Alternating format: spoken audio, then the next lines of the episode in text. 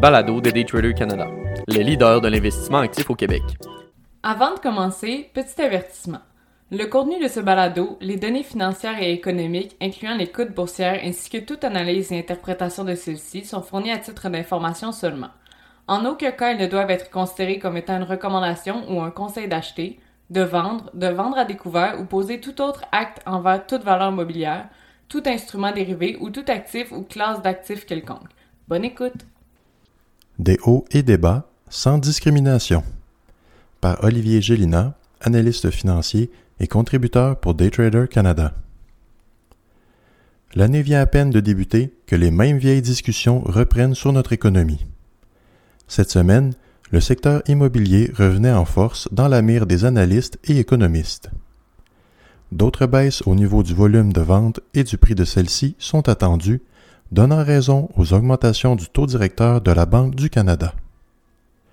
De l'autre côté du spectre, les crypto-monnaies reprennent vie après une année plutôt tranchante pour de nombreux joueurs. Encore en ce début d'année, les analystes prévoient une diminution des prix et des volumes au niveau des transactions immobilières, un effet direct des hausses de taux de 2022. Les ventes, compilées par l'Association canadienne de l'immobilier, ont diminué de 39,1% depuis l'an dernier en décembre 2022. Les prix observés ont également connu une grande diminution dans les grands centres, soit 12% ou 626 318 plus bas que l'an dernier à pareille date. Quoiqu'uniquement indicatif, le cours du titre de Vanguard, le Vanguard Real Estate Index Fund, ticker VNQ sur le New York Stock Exchange, a connu une décroissance depuis le début de 2022.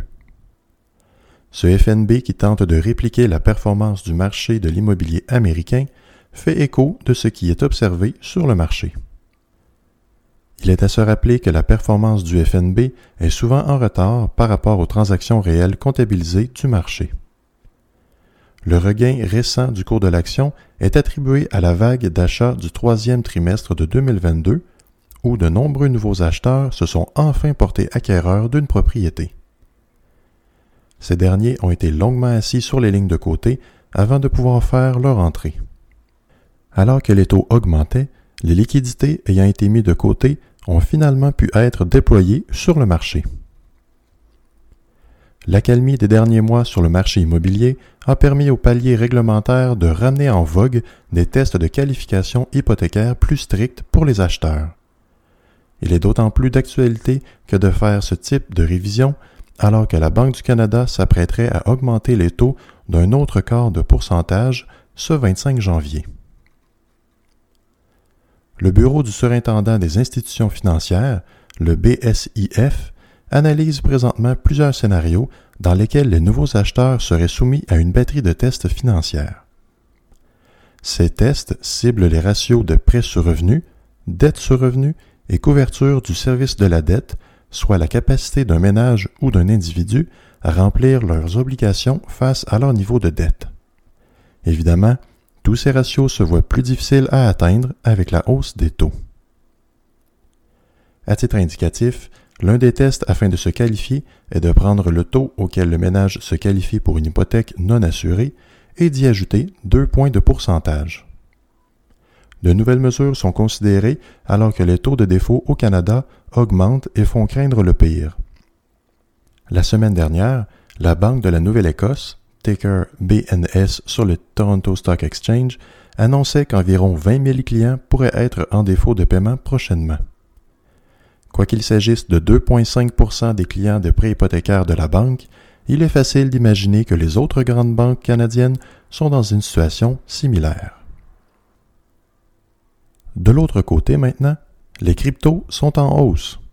2022 a été une année sans aucune pitié pour les crypto-monnaies et ses diverses plateformes. La chute de Terra Luna a entraîné plusieurs entités avec elle dans sa chute. Celsius Network, Voyager, BlockFi, 3AC et le dernier d'importance FTX. Le bear market que le marché a connu ces derniers mois, voire cette dernière année, plane toujours sur le sentiment général. Toutefois, la semaine dernière, une flamme s'est ravivée. La performance du Bitcoin, ticker BTC, affiche une augmentation de 26% dans les derniers 30 jours, alors que son compétiteur, l'Ether, ticker ETH, affiche près de 34% en date de ce lundi 6 janvier. L'enthousiasme des derniers jours vient en partie des chiffres encourageants de l'emploi aux États-Unis. Malgré une économie fragilisée par les taux et l'inflation, chaque bonne nouvelle se voit projetée rapidement sur les marchés. Dans le même ordre d'idées, il devient apparent que plusieurs grands joueurs du marché, notamment les banques, travaillent sur leur propre version de paiement et financement dans l'industrie de la crypto. Alors que Amazon, ticker AMZN sur le Nasdaq, via son service AWS, annonçait la semaine dernière son partenariat avec la chaîne de blocs Avalanche, ticker AVAX, envoyait le prix de sa crypto native à la hausse. Un maigre 38% a été enregistré en sept jours suite à cette nouvelle. Toutefois, les sociétés d'ici prônent pour plus d'encadrement de la nouvelle catégorie d'actifs. Paul Brody, directeur mondial de l'innovation blockchain de chez Ernest Young, pointe entre autres vers les lacunes législatives qui ont laissé des situations comme FTX, une multinationale énorme, avoir un trou béant de plus de 8 milliards de dollars dans son bilan financier.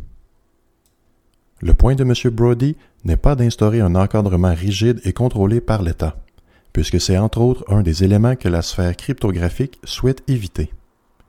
Il s'agirait plutôt de revamper le cadre réglementaire et de l'intégration de cette nouvelle infrastructure aux systèmes actuels. Malgré la dégringolade fulgurante des marchés des crypto-monnaies, il semblerait que ces derniers ne disparaîtront pas de sitôt. La résilience dont cette nouvelle catégorie d'actifs et sa corrélation parfois négative avec les marchés boursiers traditionnels peut faire bénéficier les investisseurs d'une certaine diversification. Alors que l'immobilier se présente comme une diversification évidente dans un portefeuille, il est possible que cette catégorie voit un nouveau compétiteur. La seule différence est que l'un est beaucoup moins tangible que l'autre.